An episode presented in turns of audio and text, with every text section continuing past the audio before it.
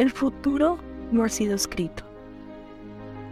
El único destino es el que nos forjamos. Muy buenos días.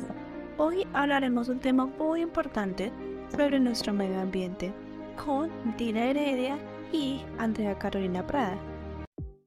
Bueno, hablamos de hoy en día de cómo las nuevas tecnologías nos afectan en el medio ambiente y de cómo cada uno de nosotros no llegamos a tener hábitos de desconexión. Son muchos los cambios que han surgido debido al avance tecnológico que se ha presentado a partir de los años en el medio ambiente. Y además, la basura tecnológica es un problema a escala mundial que afecta no solo al medio ambiente y al planeta, sino que tiene un alcance grave en nuestra salud. Esto se ha generado a través del tiempo, porque nuestra sociedad ha avanzado en muchas cosas, tanto tecnología como más transportes para podernos dirigir a cualquier parte. Y eso no es todo, ya que cuando un celular ya no es funcional para uno, uno lo llega a botar. Pero lo que tú no sabes es que cuando se bota el celular, bota peligrosas sustancias en el aire y eso nos afecta a través del tiempo, como por ejemplo en enfermedades como la neumonía, cáncer de pulmón y las enfermedades cardiovasculares. Por otra parte, tenemos el uso excesivo de electricidad.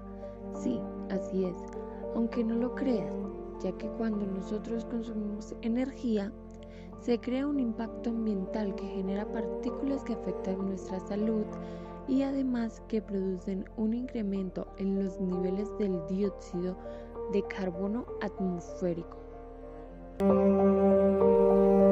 Pero la tecnología también, al darse cuenta que está generando una problemática en el mundo, ofrece máquinas y da soluciones para no contaminar más. Uno de los principales beneficios que ofrece la tecnología al medio ambiente está construido por los grandes avances que se están desarrollando en la energía renovable. Estos, estos recursos logran el impacto de la tecnología en el medio ambiente. Y además, tú también nos puedes ayudar por medio de reutilizar. Muchos de los dispositivos y aparatos electrónicos nos pueden servir para otras funciones, tras desechar su uso principal.